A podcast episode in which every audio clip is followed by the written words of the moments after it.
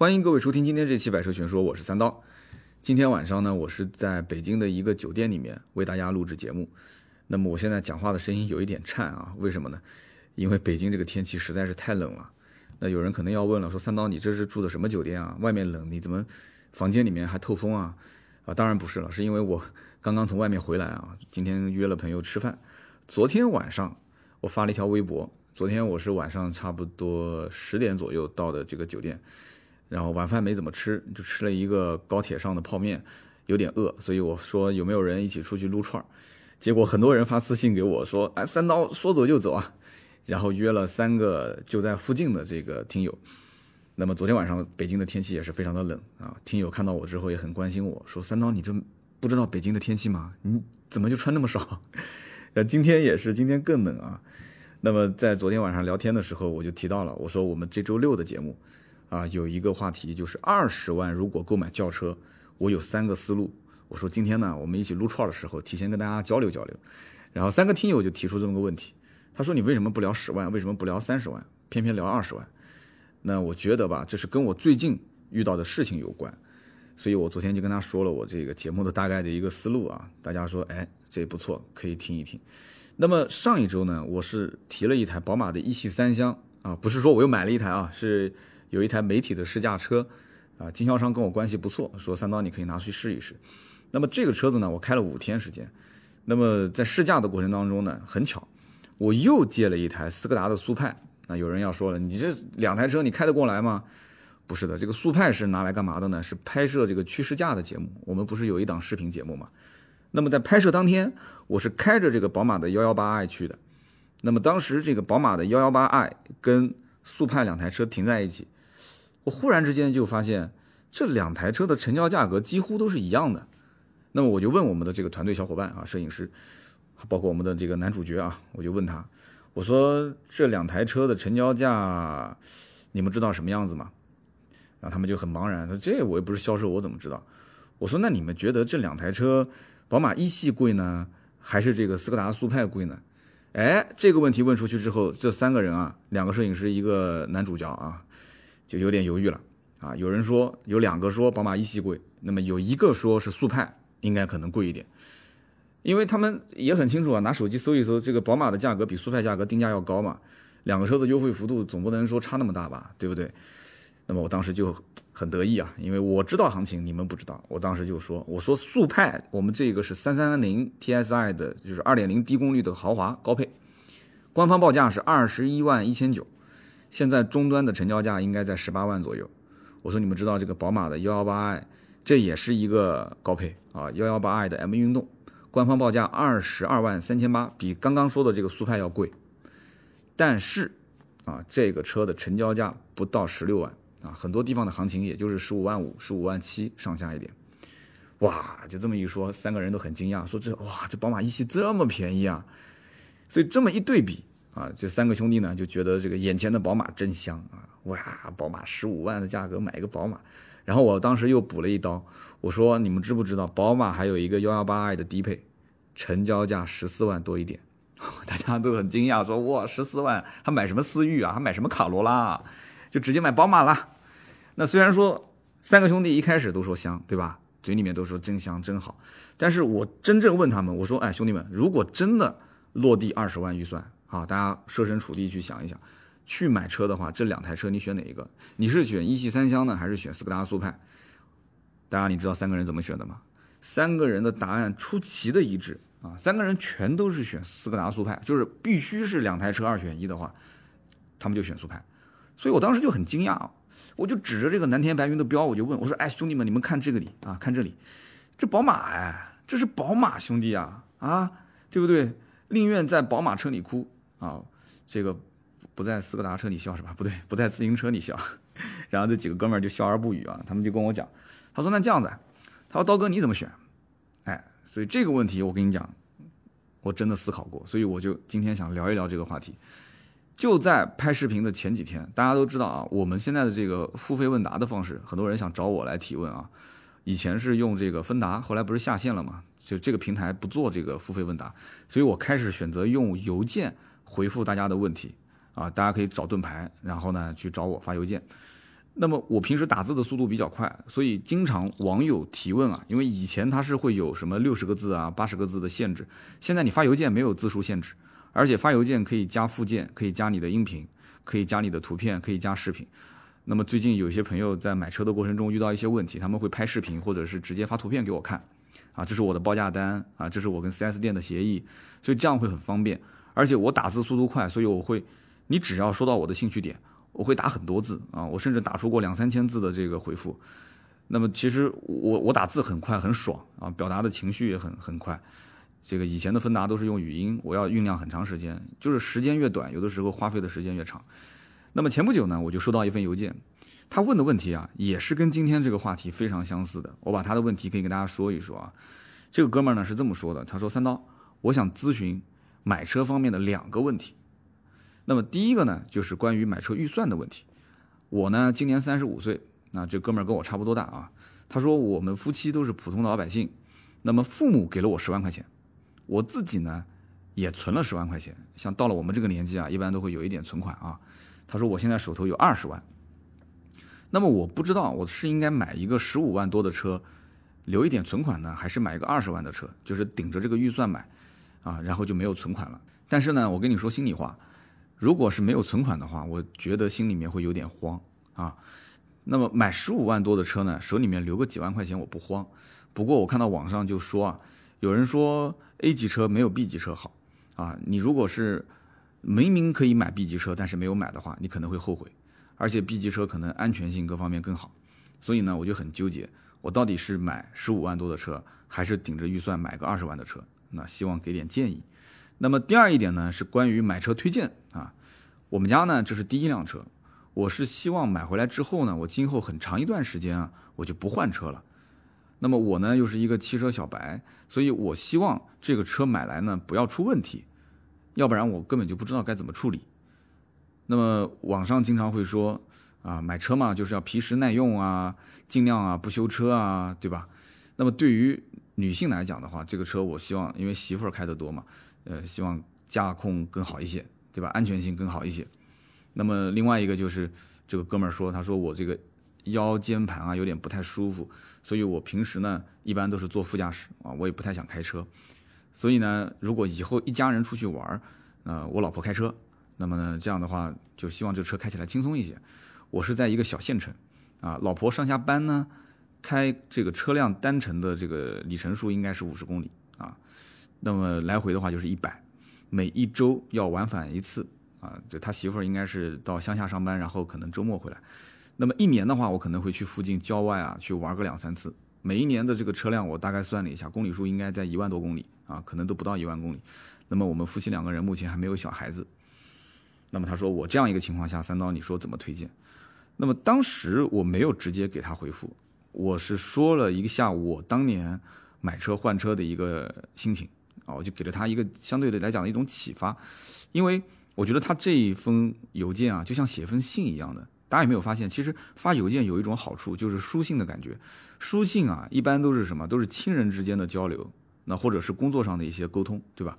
所以在这种发邮件的情况下，这种环境下，大家会更认真的去思考自己想要表达的内容，他会去斟酌，就是书写的这些内容和自己当下的这种情境。所以呢，我就觉得这个书信啊，它有一种这种情绪的代入感。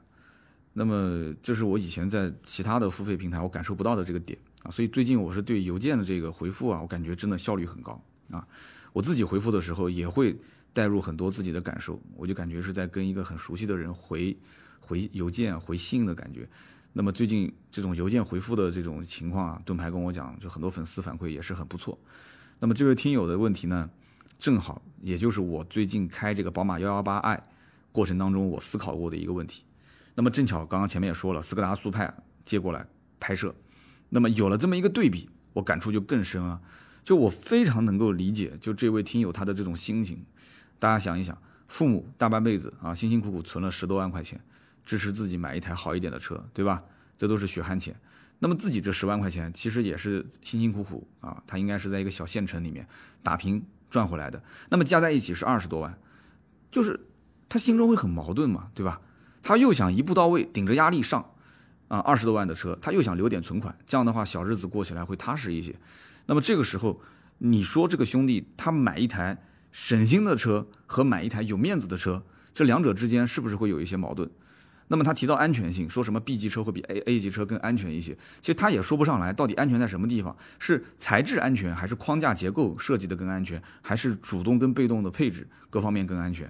我相信这位听友现在肯定也在听节目，啊，其实 A 级车就不安全了嘛？A 级车在中国所有的家用轿车当中保有量是最大的啊，我没有听说开卡罗拉的，就是说哎呀天天撞了都有问题，然后开思域的或者是。啊，开 A 级的紧凑型的一些德系轿车，它就有问题，都不是的，这是很多一部分啊。我觉得可能是被动安全相对来讲丰富一些，而在主动安全方面来讲的话，可能它也是，就除了车身框架以外啊，它可能比方说气囊素啊，对吧？气囊的这个就属于主动安全嘛，气囊数更多一些，或者是啊，它在碰撞方面，可能在某一些结构材质方面，比方说前保杠啊、防撞钢梁某一些材质方面，或者是侧门的斜拉钢梁，它会稍微。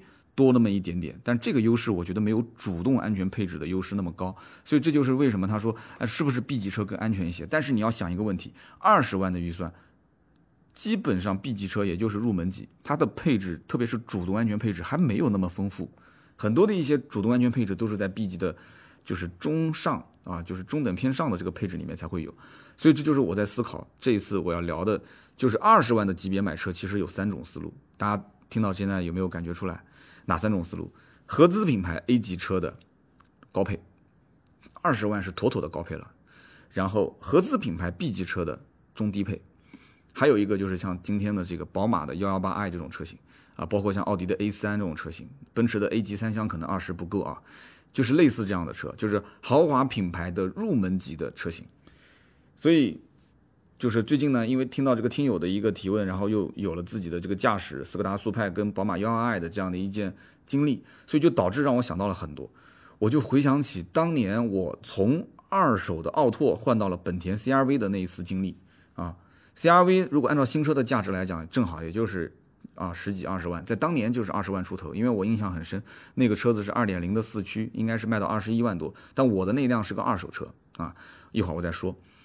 我就说说这个故事啊，那个时候的我啊，当时换这个 CRV 的时候，正好是事业的一个上升期啊，就是反正我当时认为自己是上升期啊，在奥迪 4S 店呢混成了一个小经理啊，收入呢和地位呢都有那么一丢丢的提升，我当时自我感觉还是非常良好的啊，哈 哈那么我总感觉说，哎呀，这个二手的奥拓啊，有点不太符合我这个这个奥迪经理的身份了啊，所以呢，我就很想换车。啊，不过现在想想看，确实也是。你说天天开个奥拓去奥迪上班，对吧？然后还管着那么多的一些销售员，这好像不太好啊。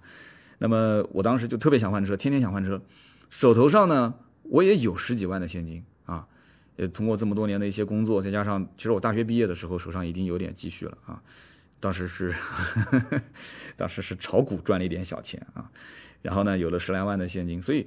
我原本呢是在一汽大众的 4S 店订了一辆高尔夫啊，我们老听友肯定知道这件事情，但是很无奈的是什么呢？就是高尔夫当年加价啊，我找了关系也不行，找了关系也不行，就说明当时的关系还是不够硬啊。就是说你不加价，我可以接你订单。当时你要知道，高尔夫六你要如果不加价，连订单都不接啊。我当时好歹他还接我订单，就慢慢的排队啊。如果有机会呢，就帮我这个插个队弄一台车啊。那么我在排队的过程当中就遇到了一件事情。有一天呢，我的一个客户来买奥迪 Q 五，这个故事我曾经节目里面也说过啊。这个哥们儿很有意思，他是过年是大年初一还是大年初二路过，然后到展厅里面来跟我聊天，就是侃大山啊，闲聊。我知道这哥们儿不会订车的，结果聊聊聊聊聊聊，越聊越嗨，越聊越开心。这哥们儿当时就交了一个应该算是意向金，就是我答应他，就是过年之后如果要退，我也退还给他。结果这哥们儿就铁定了要买 Q 五，然后过完年之后就把定金给补齐了。那么这个客户呢，他有个特点，他是做工程的，他呢是三年必须换一次新车，那么他手头的那辆车呢就是 CRV 啊，那么这辆 CRV 三年时间一共是开了两万多公里，那么全车都是原版漆啊，全程都是 4S 店保养啊，可以讲车况极好。那么这个车主本人呢又相当爽快，我估计可能在他眼里这一万两万啊，各方面也不是什么钱。那么当时到我们店里面评估这个二手的 CRV 的时候，评估师给他报了一口价。当时这哥们儿直接就把钥匙拍桌子上了，他说没问题啊，你就这个价格就收呗，啊，你抵我的新车款。我当时眼前一亮啊，为什么呢？因为这哥们儿很爽快，而且这个车呢，就是成色各方面，不管是从外面看，从里面看都非常的新。然后我就拉着这个评估师啊，到小房间里面，我就问他，我说：“哎，兄弟，这个你确定没看走眼？这车是个极品车况？”啊，对啊。那评估师一看，我就很有兴趣嘛，对吧？平时不是这个状态哈。他说：“那个，我跟你这么讲，啊，这个车绝对极品车况，这个价格拿下来，我可以这么说，躺着卖，转手卖给那些什么二手车贩子啊，当然公司是不允许的，就躺着卖，都能赚一万多块钱。所以当时我就心里面有点心动啊，就是说这个车子呢，确实收的价格也比较不错，然后同时车况也很好，我动了一点小心思。”所以，我可以负责任的讲啊，这是我唯一的一次以权谋私的经历，真的是以权谋私。就是，因为我要如果把这个车收了呢，相当于是把公司的一台二手车给截胡了啊。那个时候我还不是二手车经理，我还是销售经理，那么相当于是公司少赚了一笔这个钱嘛。那么这台车如果当时直接销售顾问录入系统的话，那么就我就是销售顾问啊，就我录入系统的话，我虽然回头再去找总经理，我说我想买这个车，他应该也会。以一个相对比较低的价格啊，加上一点点利润会卖给我，但是我我觉得这个，这这这相当于公司一个月没发工资给我嘛，就是你要看你怎么想，对吧？公司也是赚合理的利润，但是我一个月也就挣几千块钱，公司这个车肯定也是要加几千块钱卖给我，所以当时我心想，哎呀，就一咬牙一跺脚，就当做自己糊涂一回吧，对吧？就当做客户自己把车拿出去卖了吧，给他拿下啊。那么我拿下这台车之后呢，我的心情就有点复杂。啊，有人说，哎，你这占了便宜了，你怎么还心情复杂啊？你是觉得这个二手车价格还是不够低，还是怎么说？不是，我当时为什么心情很复杂？一方面呢，我是感觉就像做了个梦一样，就是我，你想，我原本是开奥拓的，对吧？我去换个高尔夫，我觉得这个很正常，对吧？但是我是个开奥拓的，然后我突然之间开上了一个二十多万的 CRV，虽然是个二手的，但我不说谁知道呢？那车成色那么新，那个时候新的 CRV 还没上，长得也差不多都一样。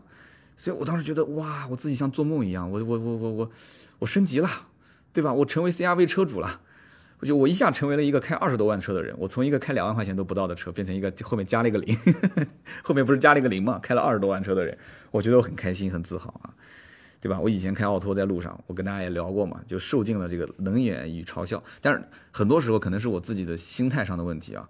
我觉得我在路上是被人欺负了，然后我那时候会跟我父亲去聊天啊，说我在路上的这个经历。那我父亲呢就会说我，他说这个儿子是你这个心态有问题。就比方说啊，你等红灯的时候，然后呢，我本身起步速度比较慢，对吧？你后面的人按喇叭，他说你要知道后面人按喇叭这件事情啊，他不一定是因为你是奥拓，就算你是个奥迪，你要如果起步慢了，他也是按喇叭。那我当时就不服气啊，我就说那那那我要如果开兰博基尼呢？对不对？我要是开辆劳斯莱斯呢？对不对？我要如果说是尾号五个八，他敢这么按吗？啊，我当时就就 年轻嘛，对吧？让我父亲摇摇头啊，也也不想跟我争啊，因为我这种年纪就争强好胜是吧？所以讨论不出什么结果。所以当时我一想到说，哎，你看啊，我我买了一辆 CRV，哇，那种满足感，我可以这么讲，当时的那种感觉啊，想起来现在都是美滋滋啊，甜滋滋的。就这种幸福感，跟我后来去买这个丰田啊，买这个奔驰啊，买威马。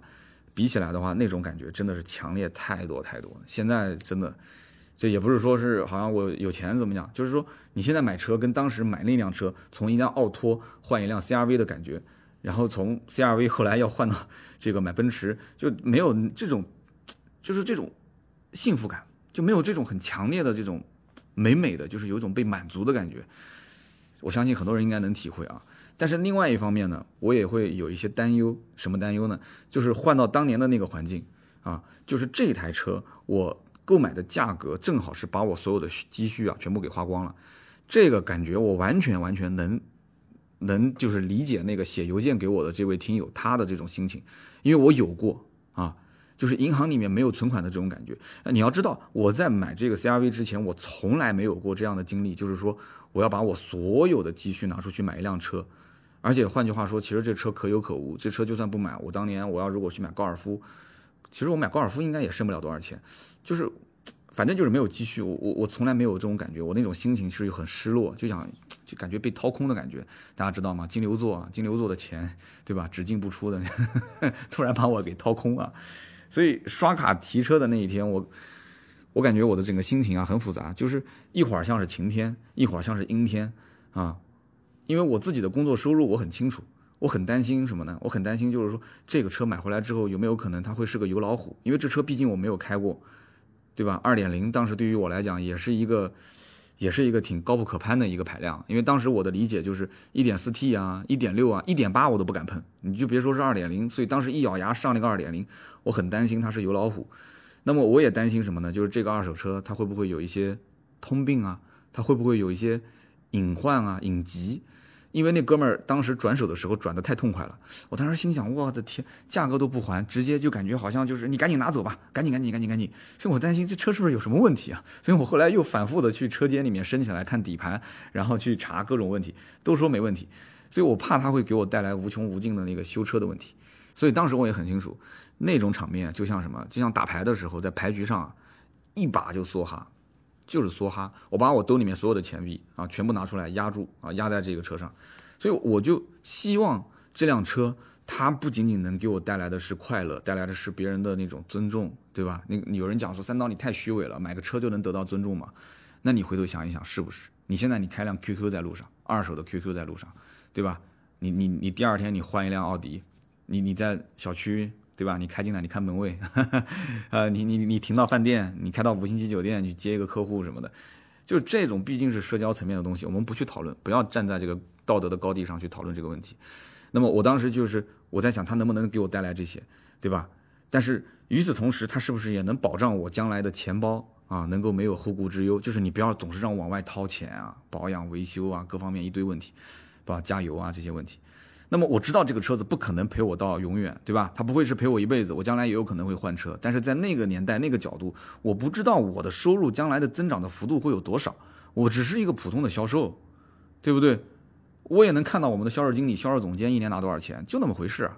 我将来能换车，我当时觉得我能买辆奥迪，哪怕是奥迪最便宜的车子，我觉得我已经很满足了。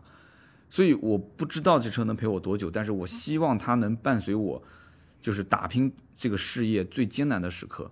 啊，收入各方面最艰难的时刻，能够不要出任何的问题，安安稳稳的。那么现在回过头来看，这个车陪我走了，应该也有三年多吧。那么这台车确实是做到了这一点啊。就我至今其实最后悔的事情，就是把我的这一辆老伙计，把我这辆 CRV 啊，只以几万块钱的非常低的价格把它给卖了。其实我可以把它留着嘛，对吧？所以至今为止啊，我对于 CRV 这个词啊，这个品牌，我是真的很有感情啊。我以前节目里面也说过。就是你想当年新款 CRV 上市丑成那种样子，对吧？那个后备箱丑成那个样子，我从来都没有喷过。我还希望大家去理解啊，我我希望大家就是能够理解，它是为了照顾这个空间，也是为了消费者着想，对吧？你想后来本田的机油门事件闹的是沸沸扬扬，我还是选择静观事态的发展啊。我我还是觉得像 CRV 这种产品中间也有过召回啊，我还是觉得它会变得越来越好。啊，我感觉他就像一个当年跟我一起上过战场的兄弟一样的，他现在可能落难了，他可能他现在可能遇到了一些困难，但是我希望他可能将来会变得更好啊，至少跟以前一样啊，所以这种心情我不知道大家能不能理解啊？行了，我就不想再往下说了，就不煽情了啊，就现在有很多回忆，人年纪大了就喜欢回忆，我们还是回头说说这个二十万选车的事情，我用自己的这个事情来进行一个案例的这个列列举啊，我就是希望。去给这一位提问的兄弟啊，有一些启发，包括我们的听友，我去分享我的这种心情。我希望给大家一些启发，就是说，没有十全十美的车，只有最适合自己的车。就比方说，我那辆 CRV，我卖出去的时候就几万块钱啊。当时那哥们儿是个菜市场里面，好像是卖卖那个家禽的，卖鸡呀、鸭啊这些。对于他来讲，花个小几万块钱去买一辆这个车，啊，应该是七万多块钱吧，他去买一辆这个车，我太划算了。对不对？你说七八万块钱，在当时我是当时一五年卖的嘛，在那个年代，你说你可以买什么车？你想买一辆自动挡的车都很难，新车你想买辆自动挡都很难，你更不要说你想买一辆这个曾经卖二十多万的一辆 CRV，对吧？他平时要装货，他也要带家人去玩。我去他家里面，去他的门面房去看的时候，他们家有很可爱的小小宝宝，有两个孩子，对吧？他老爸呃也跟他在一起，啊去去做生意啊，他的夫人他妈妈我都见到了。所以他这种家庭，他需要这样一辆车，七万多块钱对于他来讲，太划算不过了。这个车子空间大，对吧？配置也好，而且我保养的也很好。他唯一就是有问我这车，你他说你确定是没有之前维修过吗？没有撞过吗？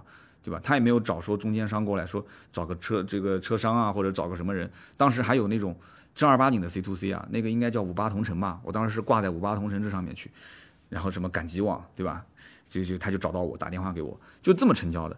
就对他来讲，这个车就最适合他的，没有十全十美的，只有最适合的啊。那么很多人也很清楚一个概念，就是日系车是省心的，对吧？板上钉钉的事实。德系车呢，驾驶品质很好，大家也很清楚。那么国产车能不能买？也可以啊，配置高啊，空间大啊，对吧？大家看了就知道，网约车路上有很多，你去问问那些网约车司机，这车质量怎么样，对吧？开的公里数都很多。但是，但是什么呢？就是兜里面它一装着钱的时候，你准备买车的时候，你就很纠结。你一装着钱，你想买了，你想用人民人民币投票，对吧？你不是说就凭空去讨论，你不知道买什么车，因为什么？因为你什么都想要，你想要的是神车啊。但是似乎每个车都有缺失的地方，都有不满意的地方，所以我一直主张一个什么观点，就是你如果实在不会选车怎么办？你就到你们这个城市的路中央啊，最市中心的地方，你去看一看，你花半天的时间，你不要看手机，你就看马路上，你看看街头上的这些车。有哪一些是能见度最高的？有哪一些是你可以买得起的？你找到那些能见度最高的当中，你可以买得起的，挑三台，你就挑三款车。你不是不知道怎么选吗？你就挑三辆你们能见度最高的买得起的，买回去肯定不后悔，好吧？所以这一次我们聊宝马的幺幺八 i 和斯柯达的速派啊，我的试驾这种感受，二十万的级别买轿车到底应该怎么买？我就有一些启发。你比方说，我举个例子啊，你就像宝马的一系三厢。这个车上市之初真的是真的是一片骂声，我跟你说，二零一七年十一期节目，大家如果想回听的话，你去找一找，一七年十一期我上线了一档节目，叫有多少人会硬着头皮买宝马一系三厢？所以大家你看，从标题你就可以看出来，我是带情绪的。我当时对这个一系三厢其实也是有一些自己的看法啊。我跟大家一样啊，我觉得宝马是放弃了信仰，放弃了操控啊，对不对？你想叉一如果说改成前驱。用个三缸啊，它是一台 SUV 啊，我觉得这个不谈操控我可以接受。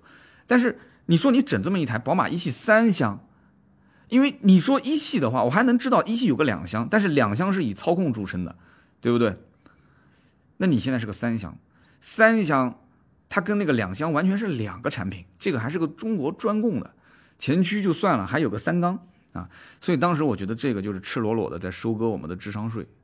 所以那期节目里面，大家可以回听一下。我当时情绪蛮激动的啊，我觉得我我我真的，我觉得除非这个车价格低，我当时预言了这个车打七折，大家可以去听啊，应该也算是个神神判断。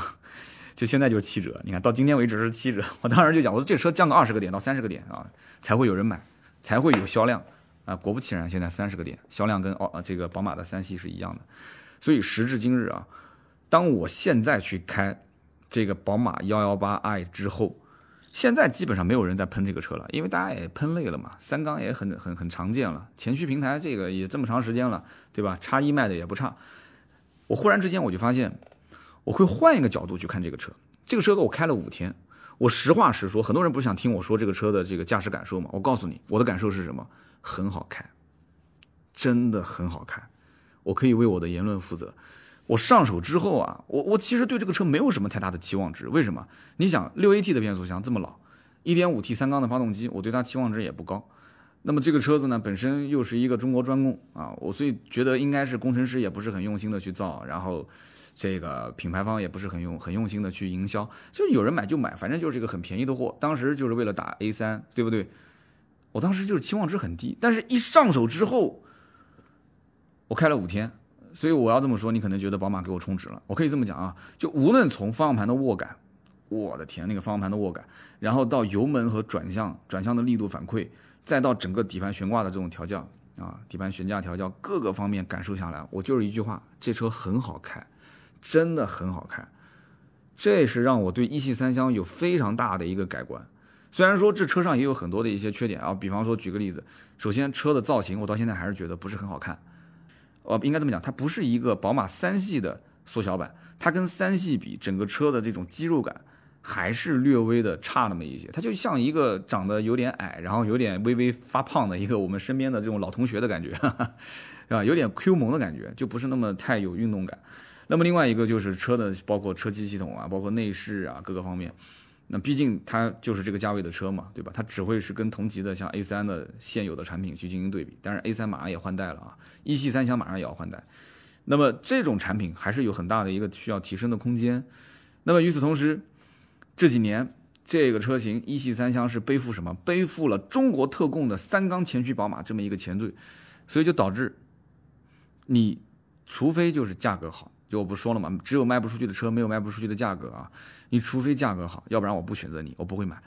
所以这个车现在成交价暴跌到七折左右之后啊，十四万多、十五万多可以买到，而且后来不是这个年度改款又把 M 套件又加上去了吗？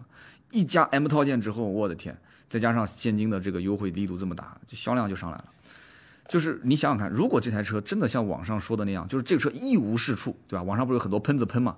那你想想看，它如果是一无是处的话，这车打折打的再多，你觉得宝马品牌方会愿意去卖它吗？网上全都是负面的话，那对于品牌的伤害也会很大，对不对？所以因此这个产品肯定是肯定还是要往前迭代，还是要往前进的。但是你反过来想啊，作为消费者反过来想。这台车正因为优惠幅度大，所以它就挤掉了宝马这个蓝天白云标这个产品力，所以导致它不会是有了很多溢价的部分嘛？所以就去掉了溢价的这个部分，是不是？那你要换两个不同的角度去看这个问题，你去想一想，买一台大众的高尔夫，买一辆思域，买一辆卡罗拉，那基本上都是十四万多、十五万多这个价位啊。所以你想想看，难道说宝马的一系三厢，它卖个十五万多？卖个十四万多，它的性价比都赶不上这些车吗？扪心自问一下，真的是赶不上这些车吗？其实我觉得啊，这里面啊不是性价比的问题，这是营销概念这方面应该是出了一个比较大的问题。我这里面有一个可能不太成熟的想法，跟大家分享一下啊。大家看啊，如果关注宝马的话，最近国外的一系两厢版本啊出了换代车型，这个换代车型后驱啊，它也改成了前驱版。所以导致后来这个宝马一系两厢后驱版现在价格暴涨啊！你现在去问的话，人家都爱买不买，也基本上买不到了啊。但是现在改成了前驱版了，在国外已经亮相了啊！前驱版的一系两厢版，它用的是最新的 FAR 的这样的一个前驱平台，这相当于是把现在的一系三厢这个 UKR 的平台，包括叉一用的也是这个前驱平台啊，把这个平台给进化了，做了一个进化版，然后外观跟内饰也是更向这个新三系靠齐。所以我们试想一下。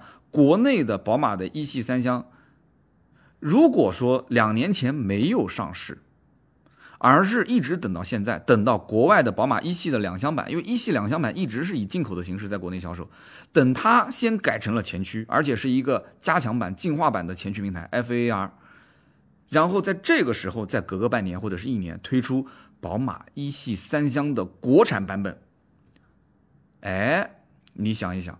而且这个里面还有个前提，奔驰的国产 A 级三厢是在对吧？就前一段时间，就是前两年，就是今年还是去年就已经上了。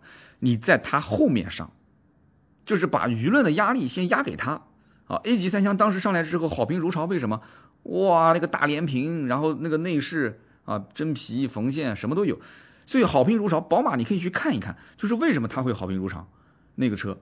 虽然也是一个小型涡轮增压发动机，但是人家什么？人家是四缸，所以你把这些思路都捋清之后，你再回到现在来看的话，你出一台一系三厢国产版，用这么一个前驱平台，把之前一系两厢的这个压力你推给他啊，给前面的这个奔驰锅，然后这个一系两厢去背锅，让他们先把这一轮舆论压力压完，到今年去上，直接上什么呢？直接上三缸版、四缸版。加上双离合变速箱，而且如果再聪明一点的话，我其实觉得啊，其实一系三厢明明是有两啊是有这个四缸的，它可以先上四缸，三缸先不上，然后三缸上的时候呢，就不要再做那种大型的发布会了啊，就经销商通知一下，然后呢小小范围的宣传一下，这样的话，很多人一直还会理解说，哦，原来一系三厢是一个四缸车，你主推四缸车，主推四缸车，主推 M Power，对不对？不就行了吗？加 M 套件。这样的话，很多的一系三厢大家就不会去喷它了。你再偷偷摸摸上一个三缸发动机不就行了吗？就是有的品牌又是这么做的嘛。所以现在如果是这个第一次投放一系三厢国产版，我觉得这个产品的营销啊，可能就不会像当年两年前出这么大的一个问题，就不会有那么多的骂声。所以我觉得可以说，当年宝马是为了跟奥迪 A 三竞争啊，早早投放这个一系三厢。现在看起来，我觉得应该讲。投放的时机很不对，那么再反观啊，我们这次不是去了去试了这个斯柯达的速派嘛？那这个车其实我觉得它骨子里面就是跟帕萨特跟迈腾是一模一样的，很多人也知道也很清楚，不用再解释了。现在自媒体时代哪个不知道？但是你要知道，同样的价格，斯柯达的速派它的配置更高。我们对比过嘛，速派的这个豪华版啊，应该是速派的舒适型吧，跟这个帕萨特的这个应该是行政版吧，两个版本，一个是十八万两千八吧，一个是十八万四千八，差两千块钱。但是两个车的配置差很多啊，什么倒车影像啊，什么什么自动泊车啊，啊什么什么疲劳提醒啊等等很多配置。这些配置不管怎么说加在一起，最起码值一万多块钱吧。两个车子现金优惠完的价格也差一点，再加上配置上差个万把块钱，两台车最终配置高的那个反而比配置低的这个帕萨特啊还要能就是感官上就能感觉我省了将近两万块钱。但是为什么大家还是去买帕萨特，不去买斯柯达的速派？真的是因为这个车的产品力的问题吗？哎，你想大家不都是想买实用的、省心的、好开的、经济的车吗？这个车子难道有问题吗？那么多人去买帕萨特跟迈腾，那么在实用、省心、好开、经济方面，这个车都胜任啊！真的就是因为这个品牌力、产品力，就就就导致它卖的不好嘛？很多人就是讲就是品牌不好，对不对？所以我在想，如果是品牌力的问题，那宝马的幺八 i 这个车为什么也是脱了裤子在卖呢？为什么之前卖的时候那么多人吐槽呢？那它品牌力没问题啊，宝马蓝天白云标啊，对不对？我前段时间发了一个微博，我把一系三厢放到我们家门口，跟一辆旁边的宝马四系停在一起。我老婆看了半天，说这两个车没什么区别，对不对？那按道理讲，看了半天没什么区别，一系三厢的人买回去应该是偷笑，是不是？那为什么那么多人吐槽呢？所以我个人分析下来，我认为品牌力的背后啊，应该还有一种隐藏的消费主张，是什么呢？我觉得就是社交力，就是一个公知啊。就是你社交需要什么？社交需要包装，你需要有故事。一个没有故事的人是不会受欢迎的，一个没有故事的产品，它也不会成为一个热销的产品。你说是不是？任何产品都是这样。所以你现在看过来的话，你会发现啊，产品力就你产品本身过硬，这是一方面，但是你一定要能有一个比较好的时机，你要想清楚，你要一个好的故事，让它突然之间亮相，让人眼前一亮。所以现在看二十万的价格，如果买轿车，我们是不是有三种选择？合资的 A 级车的高配车型。合资的 B 级车的中低配车型，合资的紧凑型车，对吧？一个入门的轿车，你也可以选。那么到底选择哪一类才是最合适呢？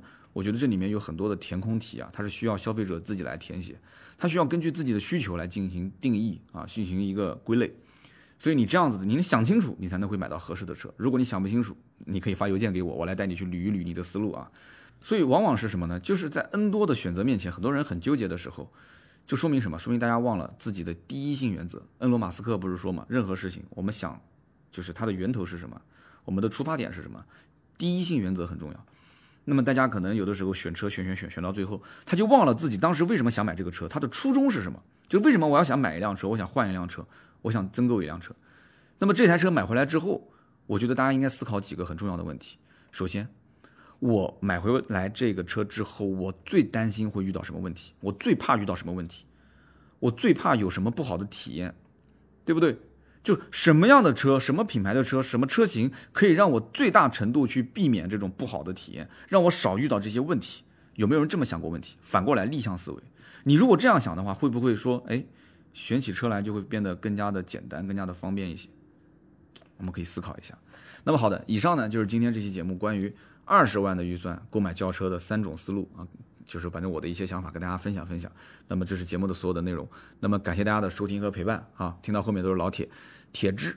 那么我也想听一听大家对于这个话题的讨论，我也想知道，就是听友当中有很多人啊，都是这个价位的车主是吧？就是大概十万、十五万、十到十五万、十五万到二十万之间，大家也可以分享一下，就是自己当年选车换车或者增购的这个心路历程。那么留言互动呢，是对我最大的支持。我也会在这个留言区当中啊，抽取三位啊，赠送价值一百六十八元的芥末绿燃油添加剂一瓶。那么好，那么我们去看一看上期节目的留言互动。那么上期节目呢，我们聊的是长城炮啊，长城炮这个车型呢，我相信很多人啊应该都听说过。那么大家对这个名字也很感兴趣，但是对这个车感不感兴趣，我就不知道了。为什么呢？因为节目里面我也提到了，就是毕竟皮卡想要说普及的话，还有很长的一段时间。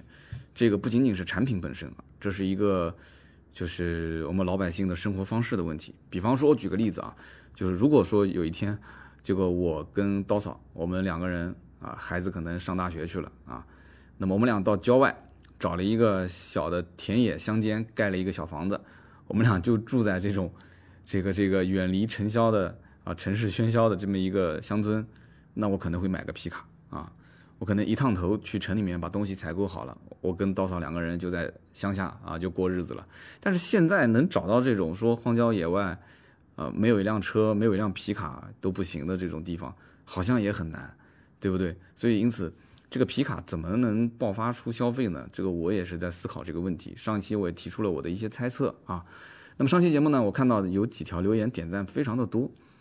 呃，第一条留言，他的 ID 叫 N A H Y，他说：“哎，三刀，你之前不是说会连说两期捷达，怎么到今天还不说？什么时候说？我等的花儿都谢了。”好，那我告诉大家这个背后的故事。这个捷达 VS 五呢？啊，我其实一直真的是很想说，那么当时很早，呃，喜马拉雅平台就跟我说，说三刀你别急，我们这边呢是接到了这个合作的意向，捷达 VS 五呢这边有两次的音频的合作，那么希望一期节目呢说说这个品牌的故事，那么还有一期节目呢说一说，啊，就帮大家去捋一捋，就是哪一个型号哪一个这个配置是最值得购买的，那么厂家这个角度来讲，肯定是每一个版本都值得购买嘛，对吧？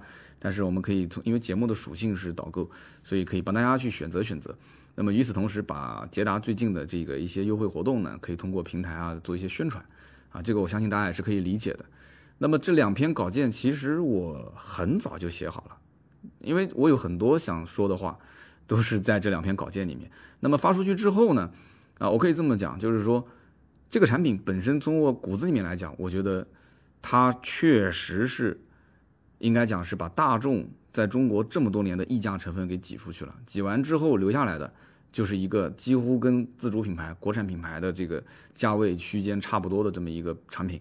就是你要如果一定要拿自主品牌的配置、空间各个方面去对比的话，呃，这车其实也不是说完全被甩开三条街，就是说优势没有那么明显，但是。如果你把它当成是一个大众的全资子品牌，它确实是大众全资子品牌，平而且与此同时，就是它的整个的三大件核心的部件，甚至它的内饰那个方向盘，你换个标，真的你去换个标，那就是个大众的内饰。你外形你换标没有用，你这内饰换个标，你就感觉在开大众啊。所以你在这种前提条件下，你去算这笔账，那很多人是觉得值得的。而且我跟你讲，特别是可能后面的一些。这个三四线城市，很多人是觉得非常值的，而且最关键就是这个品牌，它跟大众的所有的售后服务体系啊，它跟一汽大众的售后服务是合并的，就是你这个车可以到大一汽大众的 4S 店去进行服务，你也可以去捷达的 4S 店，所以它的经销商网络就没有必要那么快的去建，所以到今天为止，我都不知道南京哪边有捷达 VS 五的这个这个体验店，所以因此，我个人分析啊，就这个产品卖得好也很正常，现在销量非常好。那么这个叫 N A T N A H Y 的这个兄弟就问我说什么时候上？好，告诉大家，就是下周四和下周五两天啊，不占用我们周三、周六的更新。周四周五两天就更新捷达 VS 五啊，每天都有更新。所以从下周三开始，喜马拉雅的节目就是每天一更就能听得见了。三四五六这几天天天都有节目，好吧？那么这两期是特约的，那肯定中间有很多品牌方修改了，因为像我的稿件都投上去这么久了，修改了很多遍。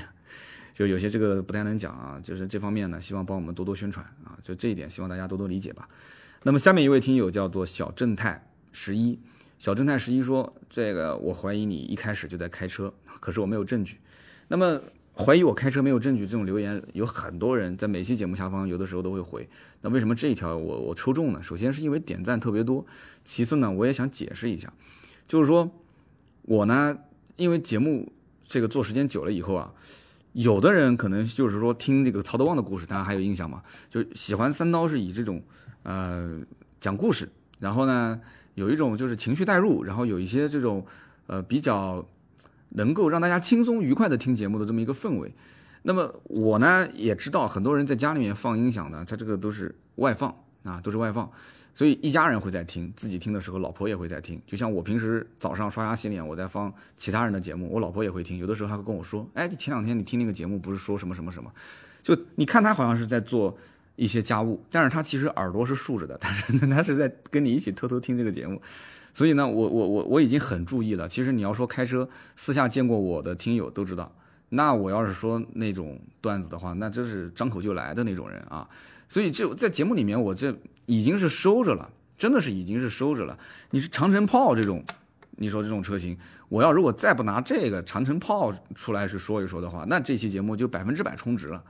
对不对？你长城炮特约节目怎么可能让你说啊？大家都喜欢炮的造型，对吧？两个轮子，前面一个大炮筒子，啊，炮火连篇，这种词语在特约的文章里面是百分之一万是要被删掉的啊！就算炮是这么一个样子，你也不能用 这种语言去表达，对吧？所以很多人说三刀你在开车啊。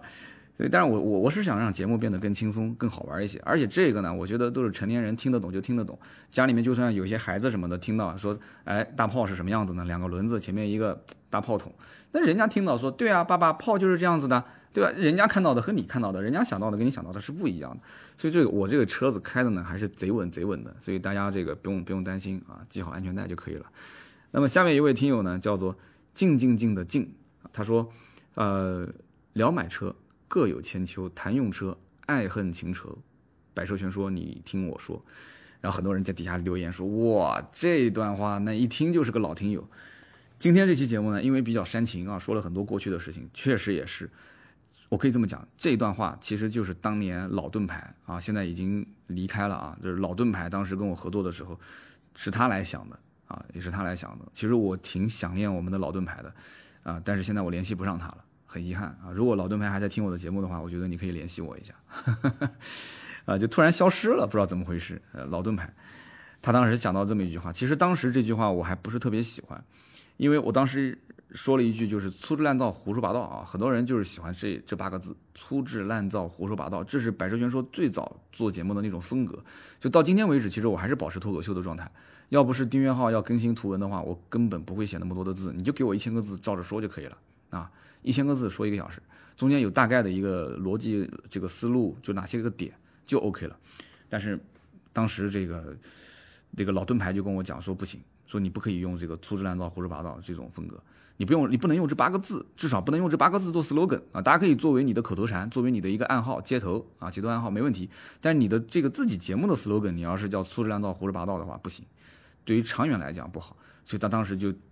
当时老盾牌就设计了这么一段话：聊买车各有千秋，谈用车爱恨情仇。哎，其实这也挺好的，也挺好的。以后不行，我们每一期节目开始的时候都说一下吧。啊，每说一次就让我怀念一次老盾牌，真的是挺好。我觉得现在想想看，有些东西啊，就得你要让它有时间沉淀。就是当时你觉得不好，但是你时间沉淀久了之后，你再回头看一看，再去品一品那个味道，再看看现在做的这些事情，你就像照镜子一样，你会发现，嗯，确实。这个老刀已经不是当年的小刀了。那么好，那么以上就是今天节目所有的内容，感谢大家的收听和陪伴。真的，这个节目听到这里的话，都是我们的老铁铁汁。那么我们刚才这三位听友啊，就是抽到的也是尽快啊，加我们的私人微信号四六四幺五二五四联系盾牌，然后呢，我们会赠送你一瓶价值一百六十八元的芥末绿燃油添加剂。那么也是可能我的节目现在的这个导购的属性啊，就是平时聊车啊，聊市场。呃，身边也很多人听到了，所以最近我发现南京这边的经销商啊，好像听我节目的越来越多了，不知道怎么回事，开始找我去参加他们就是周末的一些活动，就是最近这几周基本上每周都没断过。下一周礼拜天啊，也就是二十七号吧，我没记错的话，哦，别下一周了，就是明天啊，啊，就就是后天啊，不是明天，后天，后天二十七号的时候。